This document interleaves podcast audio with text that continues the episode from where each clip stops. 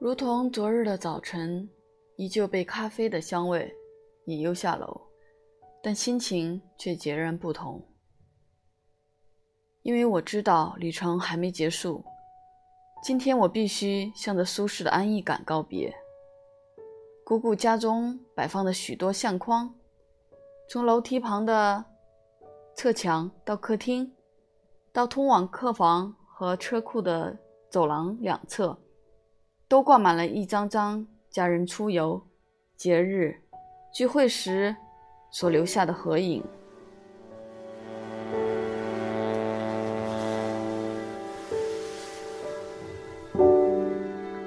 而出现最多的，毫无疑问是儿子和女儿的照片。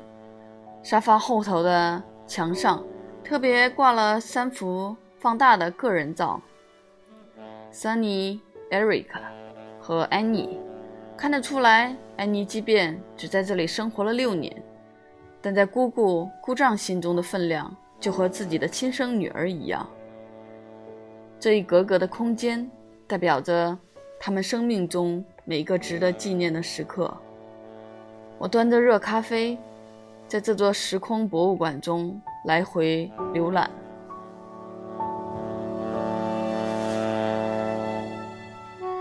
一个咖啡色的大相框吸引了我的注意，略微褪色的原木原木框并没有繁琐的装饰，里头的黑色底板隔出了二十多个不同大小与形状的空间，圆的、方的、椭圆的，每一格里头都是不同的照片，除了相片中的人物年纪外，相纸的质感和色泽。同样也告诉你，这些至少都是二十年前的光景了。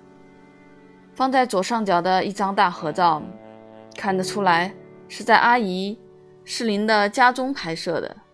姑姑和姑丈都还年轻，阿姨乌黑的头发和现在天差地别。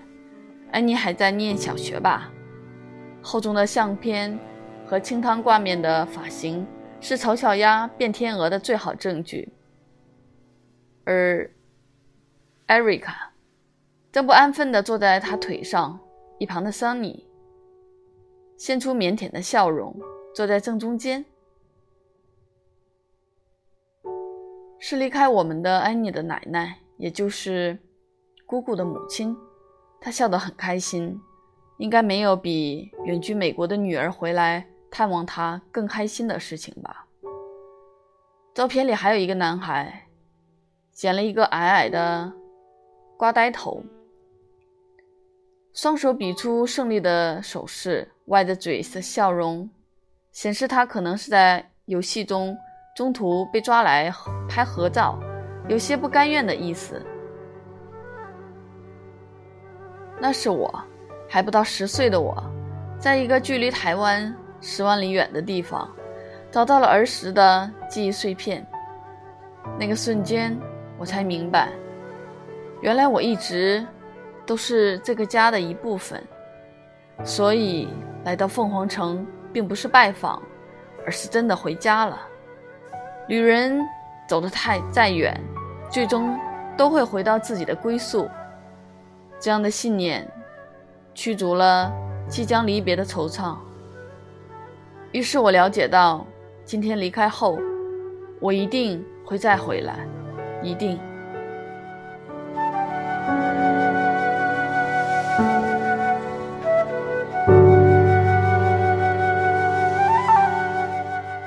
同行的战友，在经过一个星期的远征后，沾满了一身灰尘埃。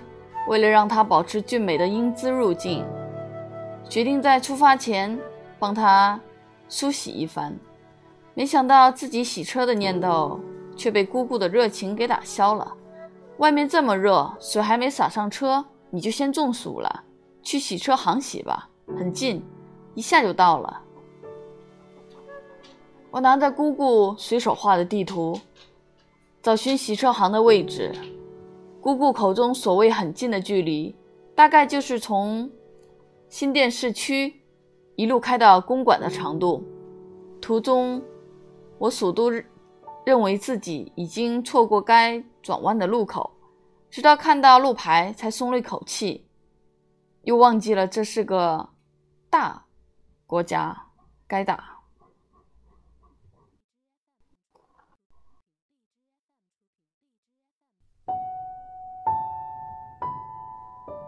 有些事情果然要相信专业。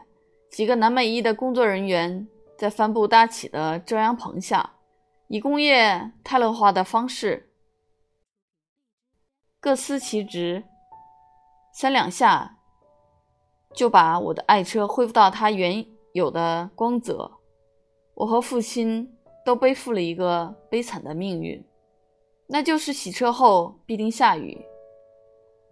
他看开自己的命。宿命之后，每回购车一律选择最耐脏的银灰或铁灰。反正台北就是个灰色的城市，车再怎么脏，也可以和空气、建筑、心情成为绝配。在华氏一百度的这里，我相信自己，这次绝对可以摆脱命运的枷锁。如果这是……沙漠城市正因为我洗车而降降雨，那我想凤凰城市早颁发给我荣誉市民之钥也不是幻想了。经过一个星期的移动，打包已经成为我的一项熟练技能。每样物品在行李箱中都有它固定摆放的位置，收拾器材，等杂物不出十分钟便可完成。所有的衣物经过洗涤，又恢复到旅行最初的状态，折叠整齐，散发出经过亚利桑那州特产的灼热阳光烘烤过后的清香。我将它们依序放入箱内，熟练的动作。这种不舍的心情和离家一样，而且是又一次的离家。一早出门上班的姑丈，十一点钟不到便回到了家里。根据他的说法，到公司开了个会后，就可以回到家用电脑处理公司的事务。但我猜想，他也是想回来和我们道别吧。不远了，开过去三个小时就到了。姑丈从书房翻出来一张地图，建议我在接回六十六号公路的过程中。顺便拜访亚利桑那州著名的印第安圣地塞罗纳。其实前往该地的路程并不复杂，沿着前来，沿着前天来到凤凰城的 I 杠十七高速公路北上，提早在二九八号出口下交流道，衔接一个衔接一七九号州属公路后往北直走，便能。到达这传说充满灵气的神秘之地，他拿出荧光笔，标注出我会经过的路线，以及接回旗杆市前会遇到的所有岔路，生怕这地图不够清楚。又另外在便条纸上手绘出局部放大的路线。故障不耐其烦地解说着，仿佛我今天就会开到东岸似的。他用一种温柔的眼光、眼神看着我，确定我了解每个细节后，在我的肩上扎实的拍了拍。我感受到的不只是一种信任，还有一种厚实的、被完整保护的安全感。在一趟远行中，感觉起来特别奢侈。我手中紧紧握着那张黄色的手绘地图。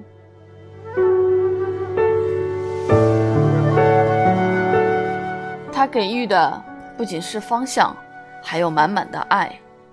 将行李箱搬上车的过程中，我问艾瑞卡，他认为家中最能代表台湾的东西是什么？也许是这个家中有太多的选择，让他思索半天，却仍难说出的答案。最后，他指着走廊旁一面挂满奖牌、工作证。等物件的小型布告栏，上面吊挂着两张东海大学校友校友会制作的识别证。黑白色调的小框格中，是父母亲就读在东海大学的毕业照。当时的他们俊美清秀，一个未知的梦想正在蓄势待发。我问他为什么选了这两张照片，他歪着头笑说：“我不知道。”的确，若不是因为那时的一个抉择，此刻的一切都只会存在于想象中。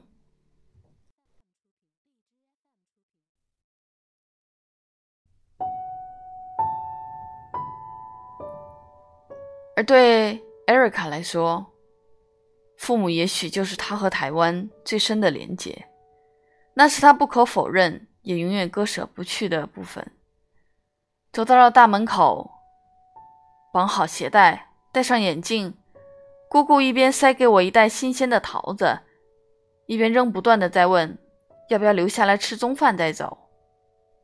心中突然涌起自己大四下学期的心情。那时极度眷恋大学中安逸自在的风气，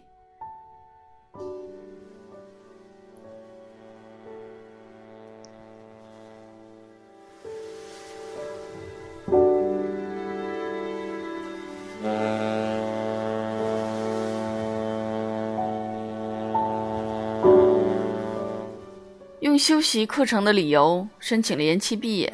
大五上学期开学那天，我踏进校门。看着学生们在椰林大道上来来回回，那俨然是我沉浸于其中的美好风景。但不知道怎么了，我突然愣在原地，心里告诉自己不行，我得离开。于是，一整个学期就像背负了一块羞辱牌，盼的时间快转，匆忙拿下学分毕业。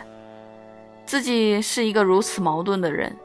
享受安逸的当下，却又时刻提醒自己不该松懈。而此时，我知道后头还有许多美好的风景在等着我，于是我和他们拥抱，然后告别，知道我们很快就会再见。姑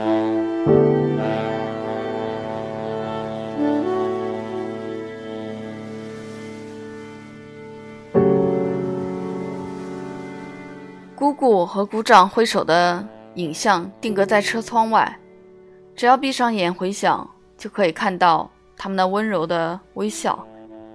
姑丈的手绘图地图牢牢地贴在了仪表板前，即使离开了凤凰城，他们依然守护着我。因为清楚目的地的方向，我多添了一份轻松心情，观看沿路一闪而过的路标，才发现。亚利桑那的路真的是充满创意：樱桃、香蕉、饮水、大黄蜂、仙人掌、榆树、盗马贼、血腥盆地、欢乐谷，将这些名称悄悄排列组合，就充满着浓厚的西部电影风味。牛仔让他的爱狗。在灌泉旁饮水休息，一旁一棵孤独的榆树随风摇晃。他拿起沿路随手采摘的樱桃和香蕉充饥，回想起这一路的艰辛，通过仙人掌群、被大黄蜂群追逐，他离血腥盆、血腥盆地也不远了。在那里，他即将。和宿敌盗马贼决一死战，而他知道，不管结果如何，他都会拖着拖着他那疲惫的身躯回到快乐谷。那是他的家，有人正等待他归来。我和牛仔在自己的想象中前进着，高速公路上，我们和数辆货柜车擦身而过，而这样的画面。似乎也唤起了小小裴的记忆，他突然间转过头来，认真的问我。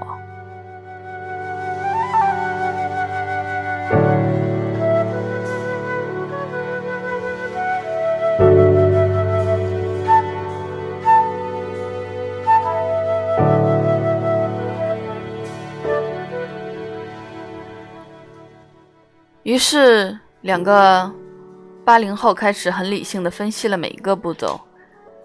首先，你的车速必须超越货柜车，但是在确定确认车轮接触到斜坡道后，又必须急踩刹车。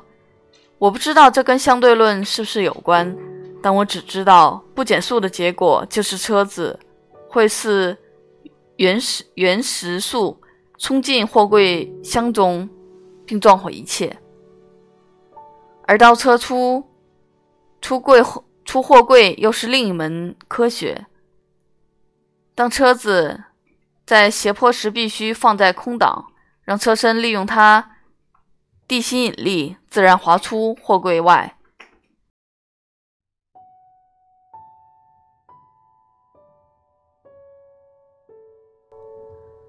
换回的记忆像是在一箱洒在地上的幻影幻灯片。我们聊着聊着，又提到了另一个美国美国影剧英雄，那位只靠智慧和一把瑞士刀解决问题的马盖先。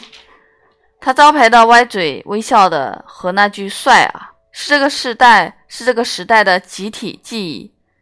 我提到了一些记忆深刻的片段。像是他利用糖水喷雾固定了沙地上的痕迹，还用冲洗照片的显像显像剂救了中毒的老皮。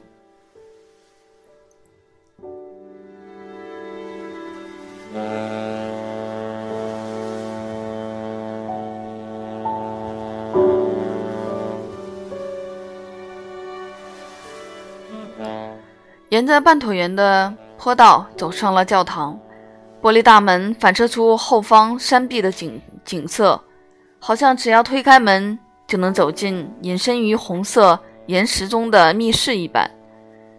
教室的内墙是单纯的岩石岩石原色，也完全不装饰任何人工光源，所有照明都来自于步道讲台后方那一面巨大的落地窗。除了和煦明亮的光线外，纳多纳蒂塞多纳地区的山群在天空上画出曲折的线条。这两者综合起来的壮阔景象，让人不由自发的出发出感叹外，一种境外之心也油然而生。它没有华丽的浮雕和彩色玻璃，却巧妙使用了天然的景色来传达出宗教。的崇高与肃穆，确实是高超的设计作品。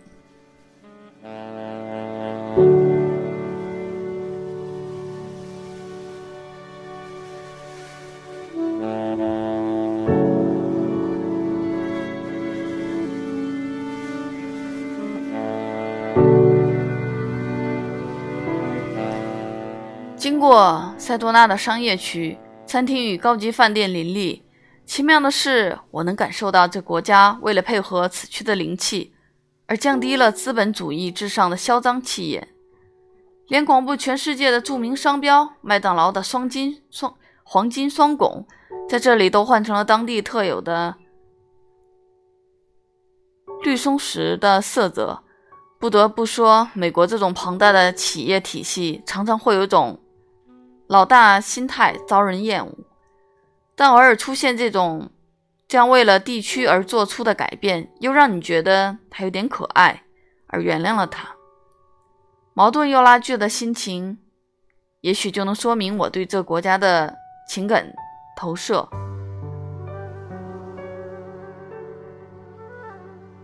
一个右转接上了八九 A 公路，接着道路蜿蜒，两旁的树木。从稀疏转为蓬，稀疏转为紧密。虽然道路宽广了许多，但又又让我想起了熟悉的台九线北一段。没过多久，累积已久的雨滴从厚实云层中落下。事实证明，我依然摆脱不了洗车后必定下雨的宿命。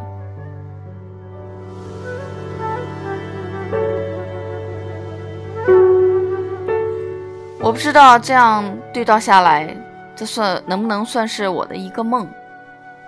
但我可以确定的是，儿时这样重复多次的旅程，是某种促使我自己上路的动力。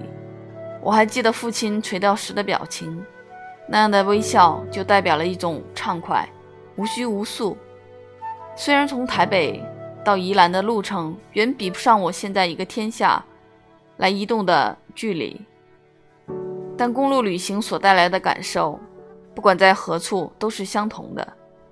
大雨一路伴随着我们来到了旗杆市市区，才缓缓，才稍稍趋缓。我将车停在了快餐店外的空地，稍稍伸展出山路行车时的紧绷筋骨。毛毛雨仍未停歇，市区东边一家外表毫不起眼的六十六号公路热狗屋吸引了我的注意力。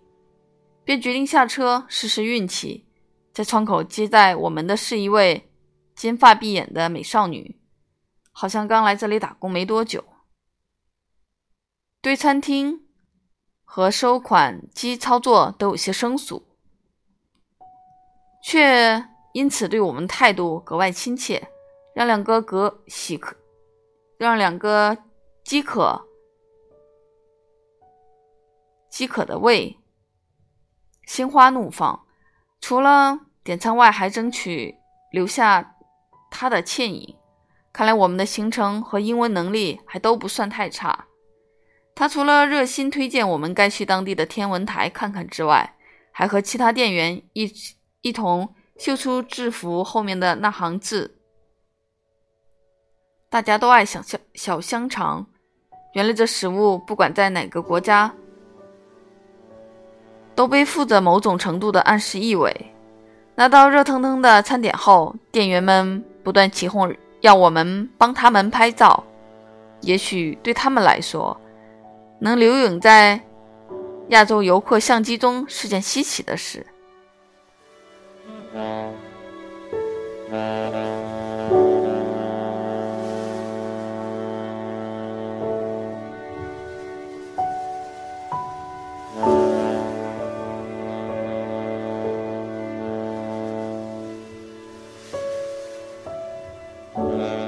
我们即将通过广大的美国中部，可以想见，会有一段时间将难得看到亚洲人的踪迹。未知的远征就像此时的天空，乌云密布，却有种光束从云层的破口穿透而出，看似神圣，却有种神秘。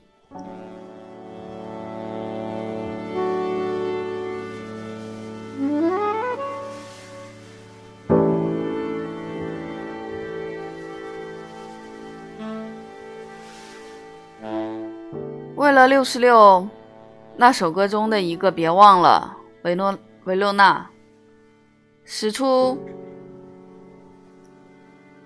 旗杆事后，又稍稍向北绕了远路，接上了另外一条路。即便歌词中的这样呼吁大家别忘了这地方，但他似乎已经把自己给忘了。没有任何路标和建筑物的指引下。只能根据 GPS 的定位来告诉我们已经到达此地。残存的一一座铁桥，似乎是这座城引人注目的证明。但立在正中央的道路封闭标志塔，配群聚在破碎道路的积水，让铁桥成了独居、独守空居的老人，无尽苍凉。唯有那些穿出柏油裂缝而生长的杂草，依然毫不妥协地在这里失去生命力的环境而努力生长着。它们伸展着双臂，黛西着枯萎的小镇，向因为那句歌词而造访这里的旅人们打招呼。他们大声呼喊着：“我们还在这里，别忘了我们。”介于旗杆市东方十多英里的双剑和双枪两个小镇间的六十六号公路几乎完全失修，不得已只好接上高速公路。双门敞篷车彻底展现了它充足的马力，快速前进。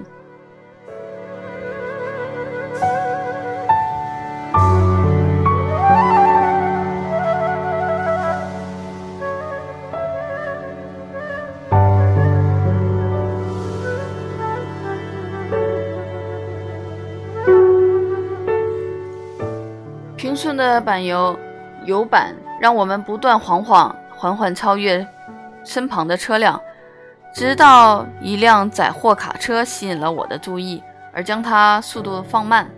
卡车后的卸货门上贴了一句标语：“我们借着自我的勇气而在这自由的乐土上生根。”底下还衬着飘扬的星星条旗图案。一辆车，一条又长又直的道路，望不到边的土地。我眼前所见的似乎就是美国精神的缩影：自由、勇勇气、前进。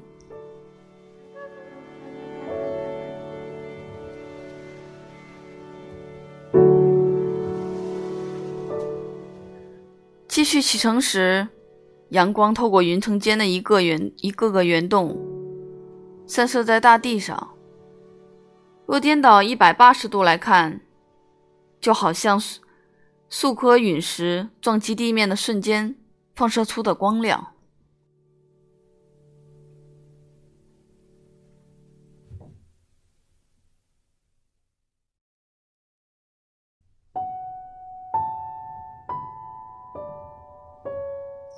没想到，在一个荒芜的沙漠区域，辽阔的天空竟然成了陨石坑的倒影。阴晴不定的天气让远方的天空出现一抹彩虹，但在云层的快速开合下，这奇妙的影像没过多久便消失无踪。车子车子开到了温斯洛镇上时，已经是夜幕低垂。虽然柜台的接待人员浓厚的体味让我有点作呕，但仍决定投宿在这里，价格合理。温斯洛旅社将行李卸下，安顿好房间时，已过了用餐时间。在范围范围不大的小镇转了转，除了连锁炸鸡店外，只有一家灯光昏暗、招牌破旧的咖啡咖啡杯。墨西哥餐厅还在营业，抱着支持地方产业、想摆脱油炸食品的心态，我推开那扇小小的木门走了进去。餐厅内没有什么装修，比较能称称上是特色的是墙上挂着一盏哈里逊福特曾在这家餐厅用餐的照片，里头除了我们。和一对母子之外，就只有一一位满脸皱纹的老婆婆独自在吃饭。她看起来应该有七八十了，仍戴着仍戴着一副极时髦的粉红色镜片太阳眼镜，能感受到她依然花了许多心思在打扮自己。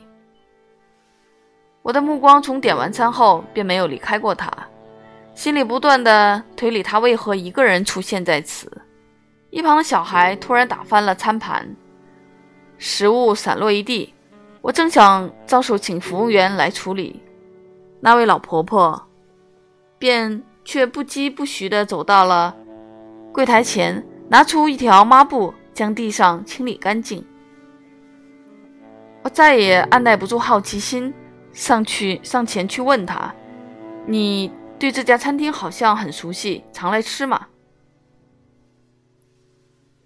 在这个蠢问题的开场之下，他开始侃侃而谈。原来他不止常来这，而且经营了这家店六十二年的时间。你们是从亚洲来的吗？他问我的同时，眼神中带了些兴奋，是因为他。是因为他的先生是日本人，而使得他的名字也有那么一点儿东洋味。小野露西，在我的要求下，这位身姿美女大方的和和我合影，和她道谢后，带着饱足的胃，胃袋回到了旅社。没想到，在一家不起眼的小店中，也暗藏着这么有趣的故事。今晚可以抱着满足的心情入睡了，而我的直觉正告诉我，温斯洛会是个有趣的地方。